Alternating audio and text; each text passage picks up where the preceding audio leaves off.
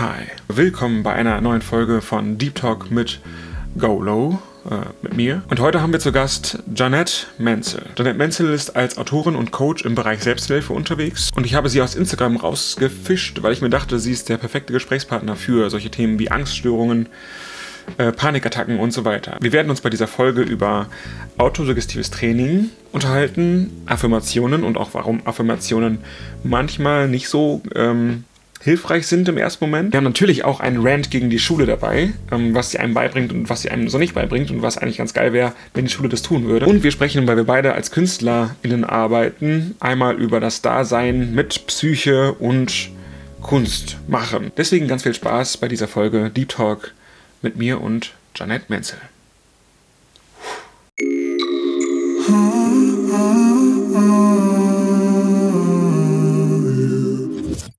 Hey, mega schön, dass es geklappt hat. Ähm, ja, danke für die Ja, und, und, cool, dass du gekommen bist. Ähm, ich habe dich, ich hab dich entdeckt äh, auf Instagram. Mhm. Da ähm, habe ich so ein paar Sachen gesehen und unter anderem hat mich halt total beeindruckt, was du, ähm, was du bisher quasi alles daraus gemacht hast, aus den Erfahrungen, die du gemacht hast, Richtung Angst, Richtung Panik und so. Und ich dachte mir, äh, wow, äh, ich habe gerade einen Podcast, der sich genau um diese Thematik dreht. Ich habe selber Erfahrungen äh, damit gemacht. Mhm. Ähm, also ich habe mich vor zwei Jahren, also 2018, in die äh, Klinik einweisen lassen wegen schweren Depressionen und ähm, hatte so eine harte Phase, weil meine Mutter gestorben ist und drei Jahre später kam, kam es quasi erst so richtig raus. Habe in der Klinik und in der Therapie und sowas gemerkt, wow, wie gut ist es eigentlich, Menschen zu haben, mit denen man ohne Judgment drüber sprechen kann über das mhm. Thema. Ja. Ähm, wie viel hilft mir das schon, mit meinem eigenen ähm, Kopf umzugehen, mich nicht selber die ganze Zeit in solchen Gedankenschlaufen zu halten.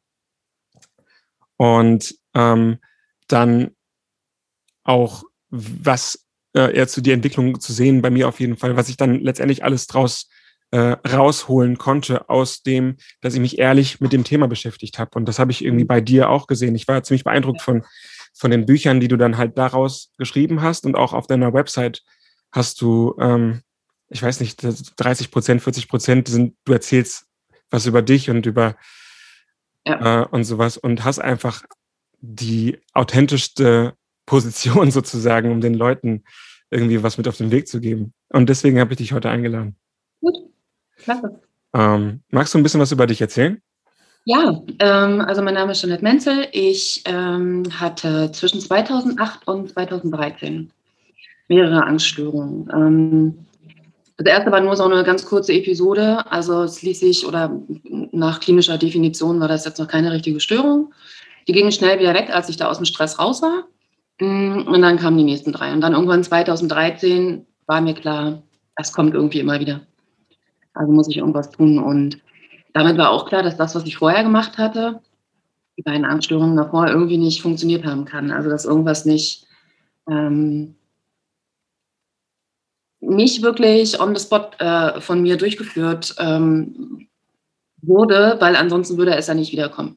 Und ich hatte natürlich ganz, ganz viele Techniken und so weiter, die äh, ich ausprobiert habe und sehr vieles davon hat gut funktioniert. Sehr vieles davon hat nicht gut funktioniert. Hm. Da, da gehe ich auch voll gern gleich mal drauf ein. Was, was hat ja. nicht gut funktioniert? Was hat gut funktioniert? Fangen wir mal damit an. Atemtechniken. Mhm. Atemtechniken hat null bei mir funktioniert. Mhm. Immer wenn ich eine Panikattacke hatte oder Angstzustände. Und ich habe irgendwie die, äh, die und die Atemtechnik und die und die Atemtechnik durchgeführt. Es ging einfach nicht. Das hat nicht funktioniert. Das Ding ist, ähm, das habe ich auch erst vor, ich glaube, ein oder zwei Jahren gelernt dass man ein ganz anderes Gefühl zu seinem Körper herstellen muss, um diese Verbindung zu seinem Atem herzustellen. Und dass das, ähm, das war eine, eine, eine Dame, die ist da ähm, irgendwo in den Staaten unterwegs und macht dieses Breathwork. Und die hat gesagt, dass äh, der Atem und die Verbindung zu unserem Atem die intimste Beziehung eigentlich ist, die ein Mensch haben kann. Mhm. Weil dieser Atem immer bei dir ist, er fließt immer durch deinen Körper, er sorgt dafür, dass alles funktioniert, mit, mit Sauerstoff versorgt wird, dass alle deine Organe funktionieren. Und dass so bestimmte Situationen, also wenn man sich so ganz klein macht zum Beispiel, ja auch verhindern, dass man frei atmet. Ne? Und gerade eben bei Panikattacken oder Angstzuständen, da hast du ja immer diese Enge in der Brust und dann kannst du nicht, du bekommst einfach keine Luft und hast das Gefühl, du, du erstickst oder du hast diesen Kloß im Hals. Das ist genau dasselbe, dass du einfach nicht frei atmen kannst. Ne? Und, aber das war tatsächlich eine Technik, die habe ich damals nicht verstanden. Und erst als ich diesen, diese ganzen Background-Infos hatte dazu, mhm. war mir klar, was ich damals gebraucht hätte an Informationen, um da überhaupt richtig ranzugehen. Mhm. Und ja, das war zum Beispiel ein so ein Ding. Was war sozusagen die Hintertür, die dir dann geholfen? Also hast du Atemtechniken dann für dich entdeckt danach? Nein, nein. Nee. Also ich bin okay. im Endeffekt hängen geblieben tatsächlich und da bin ich heute auch noch bei autogenem Training.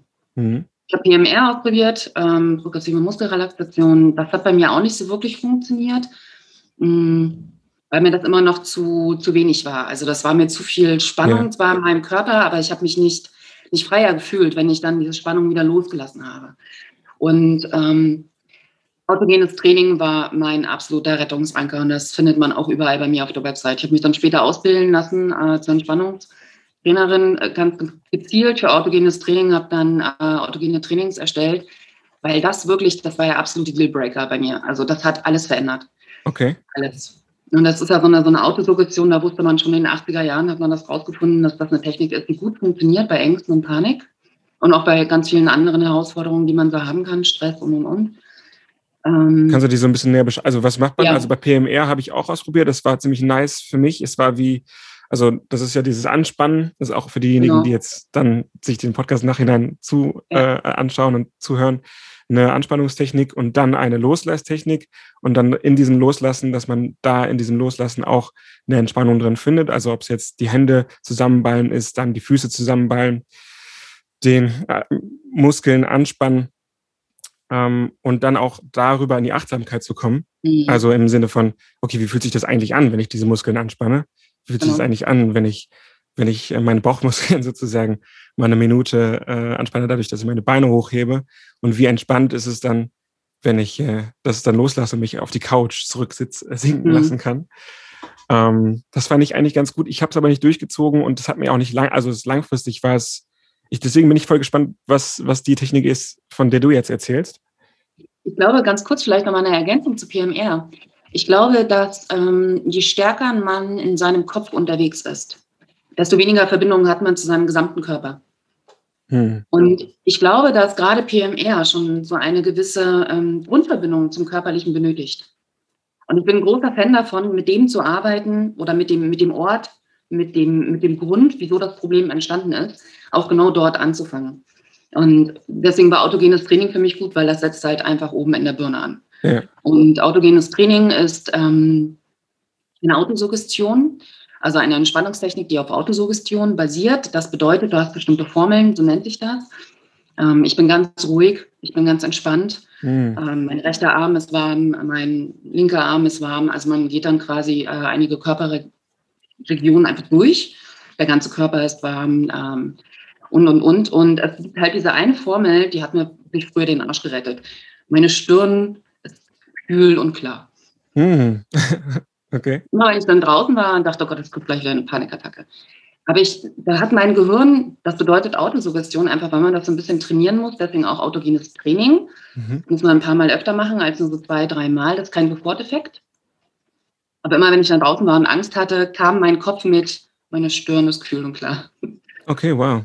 Und ähm, dann war es weg, tatsächlich, weil du eben einfach neuronale neue Bahnen im Gehirn bildest. Also es ist ein reiner Lernprozess, wenn du so möchtest. Ne? Und das Gehirn kann immer lernen, vollkommen egal. Ähm, also abgesehen davon, du hast beispielsweise einen Unfall gehabt oder hast tatsächlich am Gehirn irgendwelche Fehlfunktionen. Ne? Aber ansonsten ist das Gehirn aufnahmefähig für, für neue Informationen. Und gerade solche, solche Informationen, also das stelle ich mir dann ja so vor, dass der, also wenn ich darüber nachdenke, über Gedankenschleifen, Schlaufen und die Momente, wo mein Kopf dann durchdreht und sich die ganze Zeit auch sehr, also negative Sätze wiederholt, mhm. in, die mir da nicht gut tun, wie, ähm, oh mein Gott, ist das anstrengend, oh mein Gott, äh, äh, ja. das schaffe ich jetzt nicht. Also diese ganzen negative Scheiße. Ja, genau. Genau. Ähm, wenn der Kopf sich das die ganze Zeit selber sagt und dann sich das selber glaubt und dann die Körperreaktion darauf folgt. Es ist ja in dem Fall jetzt die andere Richtung, äh, dem Kopf dann das Narrativ vorzuschreiben und zu sagen, äh, ja, also auch wenn du dich jetzt gerade noch nicht fühlst, ich sage mir das jetzt trotzdem, ähm, bis du dir selber glaubst. Genau. Na, das Ding ist beim autogenen Training, dass auch in der Ich-Form gesprochen wird. Das heißt, es wird vorher angegeben, ähm, du hörst meine Stimme, meine Stimme bist du. Und dann wird auch so gesprochen. Ich bin ganz ruhig und ganz entspannt. Und dein Kopf nimmt das wahr, einfach weil es in dieser Ich-Form ist. Weil nicht gesprochen wird in du. Mhm. Und, ähm, oder in er oder sie oder wie auch immer. Und, ähm, oder in wir, ja, sondern es ist wirklich, das Gehirn versteht ich. Mhm. Es versteht mhm. ich, bin ganz ruhig und entspannt, ach, äh, fühle mich eigentlich gar nicht so. Aber dadurch, dass es halt ständig wiederholt wird, und man eben die verschiedenen Regionen durchgeht oder auch immer wieder dieser Satz mit dabei ist, bin ganz ruhig und ganz entspannt. Denkst du dir irgendwann, ja, okay. Also das Gehirn reagiert da halt einfach so, ja? ja? Und je häufiger man das übt, ähm, desto mehr ähm, wird das verinnerlicht. Und es ist einfach, es rutscht aus dem Kurzzeitgedächtnis rein ins Langzeitgedächtnis. Und in dem Moment ist das da erstmal drin. Das ist dann da drin und dann ist es wirklich ganz schwer, da irgendwie wieder rauszukommen mit negativen Gedanken. Äh, ich habe das ausprobiert und das, ist, das, das Gehirn hat einfach was Neues gelernt. Ja, also du ja. brichst diese, wie du das gerade schon meintest, diese Gedankenschleifen einfach mit anderen Gedanken. Du sagst jetzt nicht irgendwie sowas wie, ähm, nehmen wir mal beispielsweise Affirmationen. Es gibt ja auch so einen Run, was positive Affirmationen angeht. Ja. Da gibt es eine, ähm, eine Counterside zu, also da, da gibt es einfach so einen, so einen Kontrapunkt, der ist relativ groß, der wird allerdings auch kaum besprochen wenn du dir etwas sagst, was du instinktiv oder intuitiv einfach so von, von deiner Konditionierung oder von den Erfahrungen, die du gemacht hast, nicht glaubst, dann kannst du dir das 50 Mal am Tag auch sagen, weil es da immer diesen Kern in dir drin geben wird, was das einfach wäre. Ja, mhm. Zum Beispiel, du hast ähm, ein negatives Körperbild und ähm, du erzählst dir, ich liebe meinen Körper. Ja. Es ist also besser, da schrittweise ranzugehen und zu sagen, ich lerne jeden Tag mehr und mehr meinen Körper zu akzeptieren. Bevor du dann irgendwann gleich auf das total hohe Pferd aufspringst mm. oder versuchst gleich über die höchste Mauer zu springen. Ne? Mm. Also man fängt ja auch nicht an, Klavier äh, zu spielen und ist dann übermorgen gleich ein Bei Chopin. Ja, ja. Also Training, ne? Und man kann eben sein Gehirn tatsächlich so trainieren, wenn man weiß, wie und wenn man das ähm, Schritt für Schritt macht und nicht gleich versucht. Das finde ich, ja, das finde ich sehr spannend. Also äh, die Auto, ähm, Suggestion ist ja damit nicht vom Tisch oder damit irgendwie doof oder so, sondern einfach nur zu hoch gegriffen oftmals. Einige positive Affirmationen, ja. Äh, positive Affirmationen. Genau, genau. Und also da muss man sollte, dann, wo ja. man steht. Ne? Also da muss man dann wirklich ein bisschen radikal selbst ehrlich zu sein ja. und gucken, wo man steht. Kann ich das glauben? Akzeptiere ich das für mich? Weil, Oder kann ich vielleicht auch andere Affirmationen äh, benutzen, damit ich mich dorthin bekomme. Ne? Ja. Mit diesem einen Satz, ähm, der jetzt so bei mir gerade noch oh, eher so Schied in mir auslöst, ne? wenn ich mir denke, so, oh nee, komm. Ja. Ja, ist ganz krass. Also ich denke jetzt zum Beispiel bei mir an, ich habe auch voll viel ausprobiert. Ich habe mir ganz viele positive Affirmationen dann äh, mit gelben Post-its in mein Zimmer überall gehängt, um mhm. mich das, mir das halt einmal zu sagen, aber auch visuell einmal vor mir äh, stehen zu haben. Und dann ähm, war auch einiges dabei, wo ich so dachte, nee, das fühlt sich halt noch nicht an, aber da will ich halt hin. Ja. Hätte jetzt aber nicht gedacht, dass so ein schrittweise, schrittweiser Weg eigentlich ganz, ganz gut wäre. Ich habe es dann, ich glaube, ich habe es dann doch geschafft, indem ich nochmal über andere Affirmationen mir dann das Selbstbewusstsein geholt, wie zum Beispiel sowas wie ich bin wertvoll oder ich werde geliebt. Mhm. Ähm, das, ähm, ne, das kann ich jetzt irgendwie so sagen. Jetzt kann ich, jetzt, wenn ich mir das sage, dann habe ich im Kopf Personen, für die ich wertvoll bin und warum ich geliebt werde. Damals hat mein Körper direkt gesagt, nee, verzieh dich mal lieber direkt irgendwie ins Bett und deine Existenz ist jetzt nicht wertvoll auf diesem Planeten so.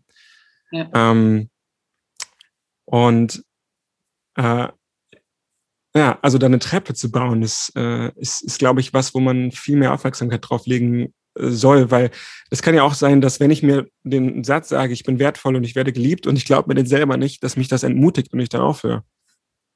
Aber dass man trotzdem dabei bleiben sollte, weil man sich einfach akzeptiert, so, oh jetzt gerade, also es ist halt so, ich, ich kann mich selber nicht ausstehen.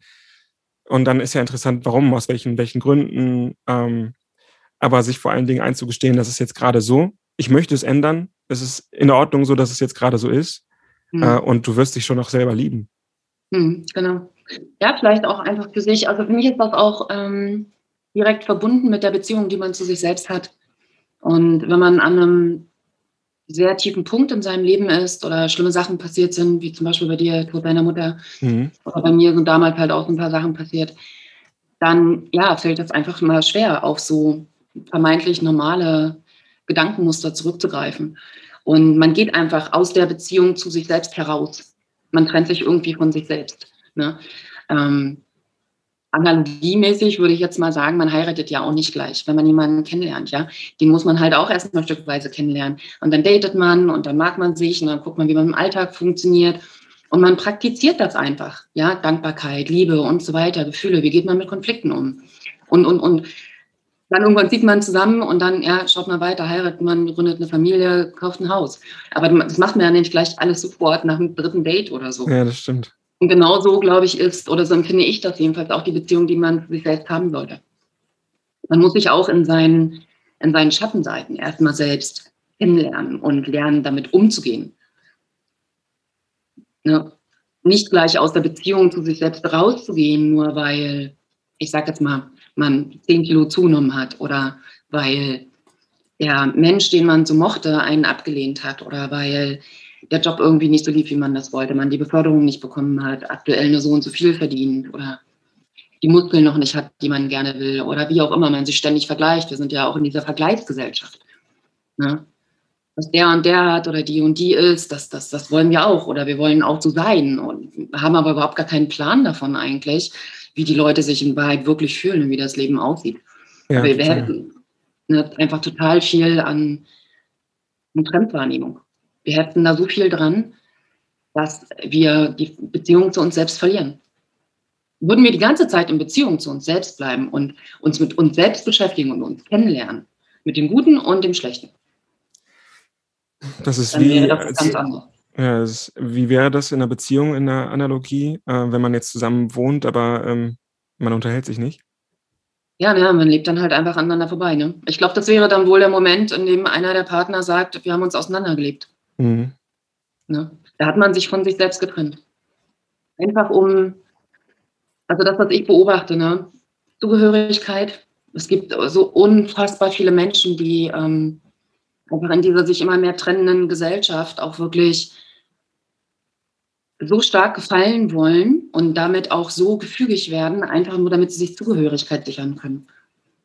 Und ja, damit wird man natürlich gefällig. Und da muss man natürlich auch die ganze Zeit immer irgendwie gefällig bleiben und gefallen. Klar geht da diese Gedankenspirale los, ne? in dem Moment, in dem ich nicht mehr gefällig bin, nicht mehr gefügig bin, mich also quasi nicht mehr einpasse, lande ich wahrscheinlich in der Isolation oder erfahre Ablehnung oder wie auch immer.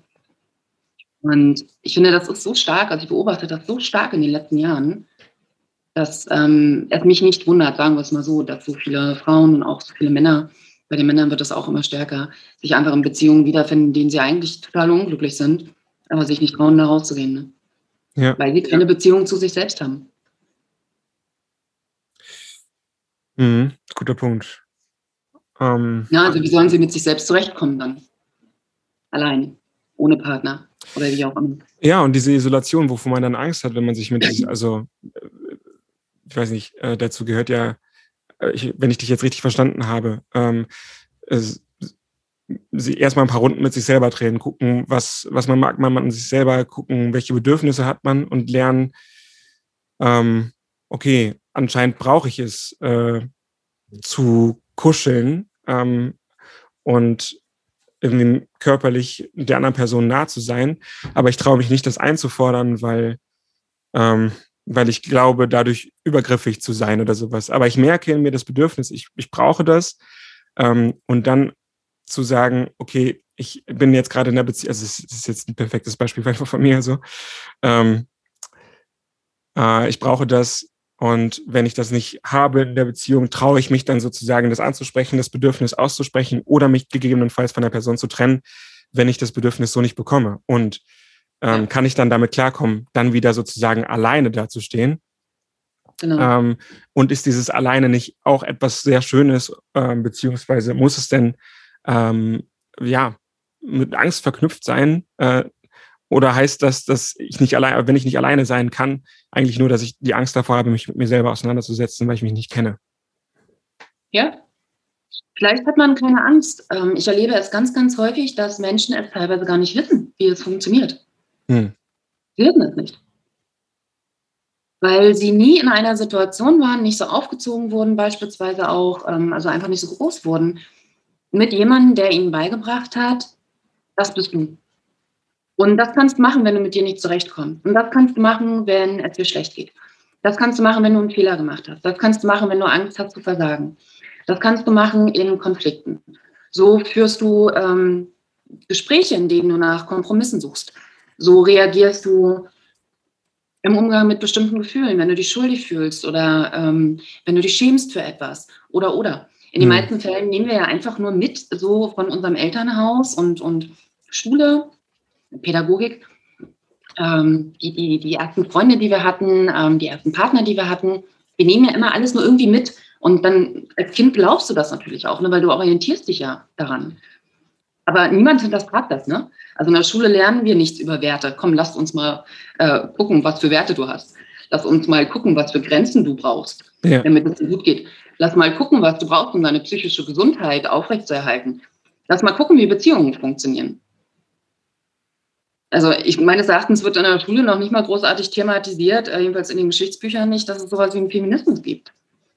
Mhm. Ähm, es gibt total viele Dinge, die einfach ähm, nicht Teil unserer Pädagogik, nicht Teil unserer Erziehung sind, Schrägstrich waren. Ich glaube, es ist gerade stark in der Erinnerung. Aber die früheren Generationen, also zumindest nehme ich mal an deine und meine,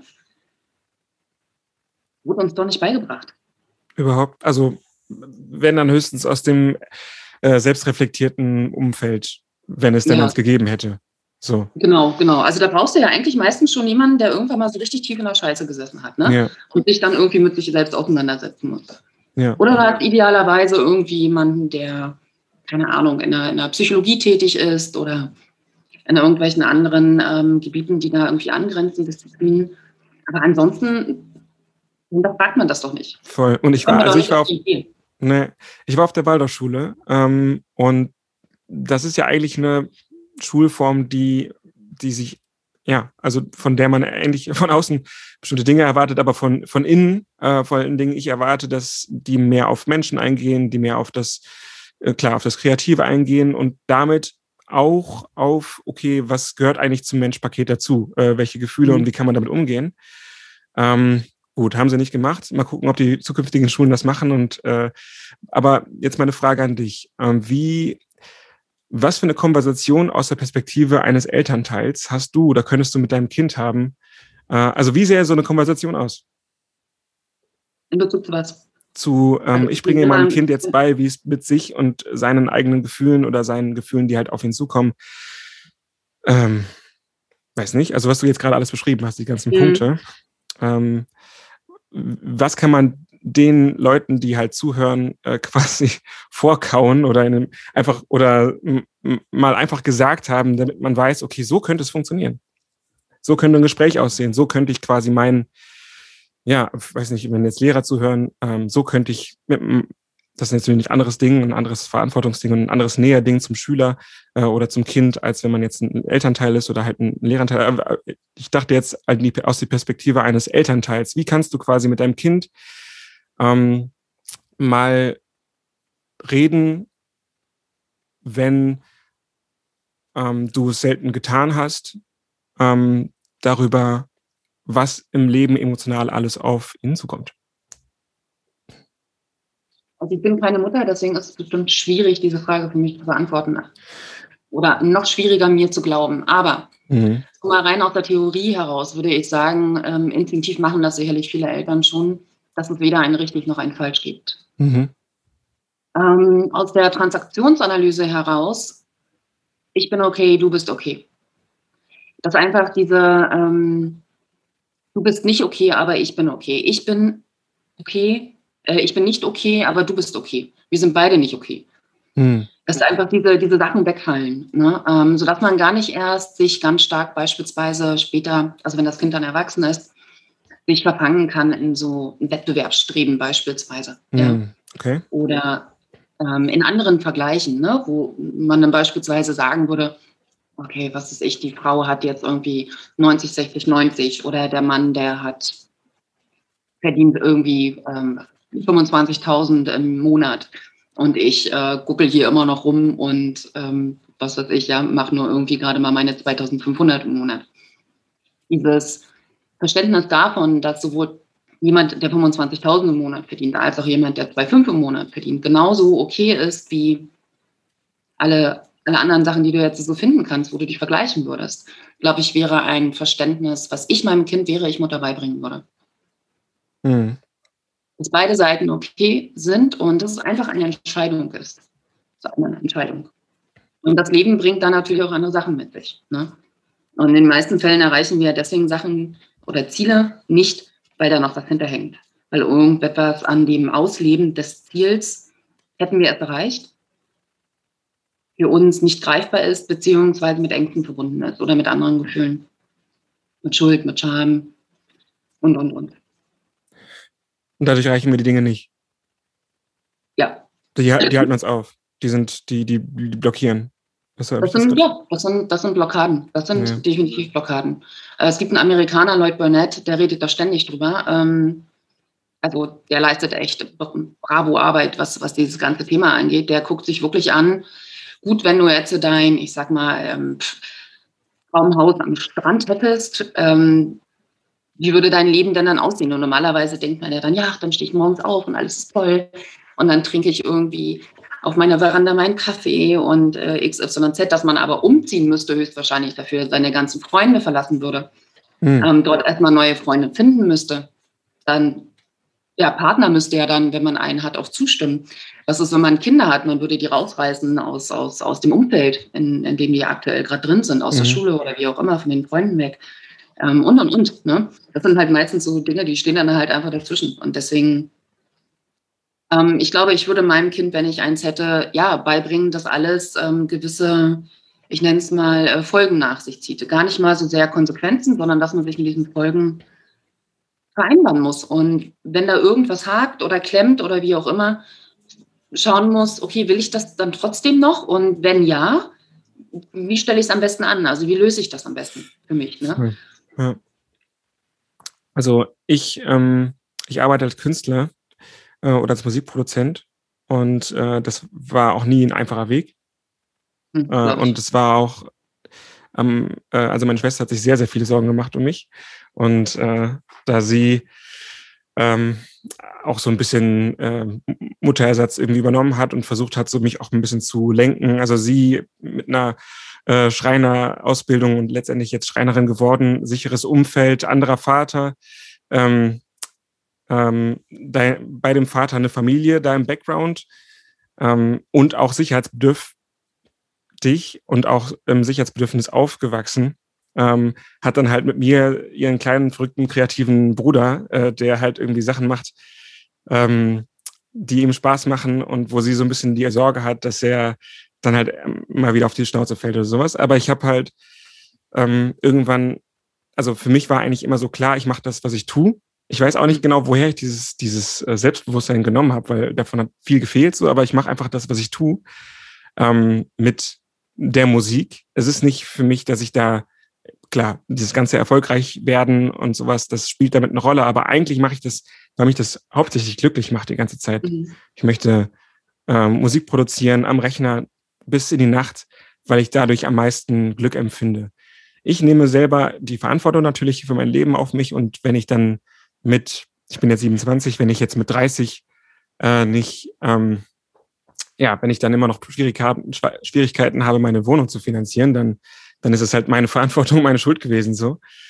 Ähm, und was du gerade gesagt hast, also die ganzen Sachen, die dazwischen stehen, ja, das ist halt mein Traum, als Künstler zu arbeiten, ähm, und ich muss mir dessen bewusst sein, dass das ähm, auch mal nicht funktionieren kann. Ich gehe das Risiko trotzdem ein und suche mir Me Mittel und Wege, wie ich die, den Schwierigkeiten aus dem Weg gehen kann, beziehungsweise wie ich trotzdem Geld verdienen kann. Jetzt gerade ist es so, ich bin sehr froh, diesen Weg gegangen zu sein, weil jetzt habe ich so viel Geld wie nie zuvor. Ähm, das funktioniert sehr gut. Ähm, ich habe mir mein Leben so gebaut, wie ich das möchte und so. Und ähm, was du gesagt hast am Anfang, also ich bin okay, du bist okay. Ähm, und das Kind oder der Mensch soll letztendlich darauf hören, was macht ihn glücklich und nicht allzu blöd dabei sich anstellen, sich selber zu versorgen und die Verantwortung für sein eigenes Leben zu übernehmen. Ich glaube, das ist einfach eine, eine gute Mischung, um da einen gesunden Menschen zu kreieren. Klar, natürlich. Also das Ratio, also das Gehirn und das Herz da irgendwie im Einklang sein müssen, das ist klar. ständig unvernünftige Entscheidungen zu treffen, das bringt wahrscheinlich jeden irgendwann in Teufelsküche. Ja. Mhm. Aber ja, gerade was Kreativität angeht, ich, meine, ich bin auch Autorin, schreibe in meiner Freizeit Sci-Fi-Romane. Mhm. Ich glaube tatsächlich, dass jeder Künstler, hm, ich glaube, wir haben einen anderen Drive-Do. Ich glaube, wir haben irgendwie so, ein, so, ein, so eine Maschinerie in uns drin, die läuft einfach von allein. Vollkommen egal, ob wir das wollen oder nicht. Mhm. Und ich glaube, die bringt dich auch immer wieder in diese Richtung. Ich für meinen Teil ähm, habe auch mit vielen Künstlern gearbeitet, so wahnsinnig vielen Richtungen ähm, glaube, erkannt zu haben, dass es entweder tatsächlich Angst vor Versagen ist oder aber Angst davor, nicht zu versagen. Hm. Und was dann quasi alles auf einen zustürmen würde. Weil dann kann es ja auch sein, dass beispielsweise äh, man enttäuscht, dass man seine, seine Fangemeinde, ne, also bei dir jetzt beispielsweise einfach deine, deine ähm, Zuhörer da, ähm, Leute, die auf deine Musik stehen, dann irgendwann das nächste Album halt einfach nicht gut finden oder wie auch immer. Oder bei mir die Bücher. Ne? Das ist, ähm, glaube ich, für einen Künstler, für eine Künstlerseele Vater Tobak. Also da muss man erstmal mit klarkommen. Ja. ja da gibt es auch so viele Menschen, die sich wirklich nur isoliert mit diesem Thema beschäftigen. Einfach weil Kreative irgendwie anders. Und, und da ist es ja am besten, wenn man es lernt, ähm, nicht von außen die Bestätigung zu bekommen, sondern sie die von innen zu geben oder durch das, was man fühlt, wenn man die Kunst macht, um nicht abhängig davon zu sein, oh Scheiße, ähm, äh, was passiert oder finde ich, also ist es, wird, wird mein nächstes Buch oder wird mein nächster Song gut ankommen oder was passiert, wenn er, wenn er gut ankommt. Bei mir ist es zum Beispiel so ein Ding mit Aufmerksamkeit. Ähm, ich weiß so, ich bin sehr, also ich bin gut in dem, was ich tue, ähm, aber ich hasse es, auf der Bühne zu stehen, obwohl die Leute mich auf der Bühne sehen wollen. Äh, ich weiß nicht mal, ähm, ob das sozusagen, also ich glaube auch nicht, dass es so die Erwartungen sind, dass es beim nächsten Mal noch besser wird, sondern ich kann einfach nicht mit dem Punkt umgehen, dass ich so viel Aufmerksamkeit auf mich ziehe. Das ist irgendwie ganz schwierig für mich. Und ähm, und dann als Künstler, zum Glück ist man ja kreativ, dann sich Wege und Mittel zu suchen, wie zum Beispiel, weiß ich nicht, sich eine Maske aufzuziehen, alter Ego zu kreieren oder sowas, um die Aufmerksamkeit sich nicht, äh, ähm, nicht auf sich zukommen zu lassen äh, gibt es ja mannigfaltige Wege. Aber ja. Äh, ja, definitiv. Also ich bin da vollkommen bei dir. Ja. Vollkommen. Na, wir, wir Autoren, wir haben Pseudonyme. Ja. Also arbeiten da in den meisten Fällen mit anderen Namen. Ähm, aber im Mittelpunkt zu stehen, das ist schon, also gerade wenn man auch nicht gelernt hat, dass man im Mittelpunkt stehen darf. Ja. Ähm, ja aber früher tatsächlich nicht im Mittelpunkt stand. Und ähm, also ich für meinen Fall ich bin ohne Vater groß geworden. Ich glaube, du auch, ne? Ich hatte in einem Podcast gehört. Ja, also er war ziemlich oft nicht da, auf jeden Fall. Und meine Mutter jedenfalls, äh, die hat immer nur gearbeitet, einfach weil die Geld verdienen musste für uns, damit wir Essen auf dem Tisch hatten. Also da war einfach von der, von der alltäglichen Struktur, die wir hatten, das einfach nicht so, wie äh, Mutter und Kind wahrscheinlich ansonsten wären, dass die Mutter halt sehr, sehr viel macht mit dem Kind oder so. Ne? Weil wenn meine Mutter irgendwie morgens um fünf ähm, schon im Krankenhaus stand, also als Krankenschwester, und dann da eine ganze Schicht geschoben hat, dann war die einfach platt. Oder wenn die von Nachtschicht quasi direkt irgendwie mehr oder minder an die Frühschicht gegangen ist, die fertig, die musste erstmal schlafen. Und ich glaube, je nachdem, wie man aufgewachsen ist, kann sich das zwingen, ne? dass man Schwierigkeiten damit hat, im Mittelpunkt zu stehen. Und da helfen nur gegensätzliche Lernerfahrungen. Ähm, ja. Drei bis fünf positive Erfahrungen äh, im Minimum, die das überschreiben. Andere Leute sagen auch fünf bis acht, also je nachdem. Ich persönlich glaube einfach, dass die über einen längeren Zeitpunkt, ähm, äh, Zeitraum passieren müssen, diese positiven Erfahrungen. Und dass man hoffentlich vielleicht auch mal so kleinere Schlechte machen kann, damit man sich so ein bisschen daran gewöhnt, für den Fall, dass es dann doch nicht mehr so läuft. Ne? Hm. Dass man dann im Endeffekt nicht so wird wie hier, wie heißt er, äh, Justin Bieber, der dann irgendwie wutentbrannt die Bühne verlässt, nur weil er nicht genug Aufmerksamkeit von seinem Publikum bekommt. Oh ja. Also da ist dann quasi zu viel Narzissmus. Aber ich glaube, dass jeder, dass jedes Brain, vollkommen egal, ob es jetzt nur ein kreatives ist oder in irgendeine andere Richtung, ähm, braucht auch diese, braucht diese Aufmerksamkeit und braucht auch so ein, so ein Stück weit so eine narzisstische Ader, weil ansonsten würde man ja sein Innerstes gar nicht nach außen kehren. Ja. Und man wäre gar nicht versuchen, das irgendwie mit der Welt zu teilen und verstanden zu werden und Menschen einfach irgendwie auch so tief berühren zu wollen, ja. Also wer macht denn sowas heutzutage schon noch, wenn es Künstler nicht sind? Tiefe ist doch so verpönt heutzutage. Also alle schön flach, alle schön oberflächlich, alle schön shiny. Ähm, Deswegen äh, gibt es den Podcast. Ja. ja. Deswegen gibt es den Podcast Deep Talk. Ähm, weil ich brauche das auf jeden Fall. Ich, äh, ich kann damit nicht äh, lange, es ist wie Fast Food, ich kann damit nicht lange äh, genau. leben, wenn ich kein deepes Gespräch mal ab und zu hier und da führe, auf jeden Fall. Ja, fehlen die Nährwerte. Ich bin da total bei dir. Also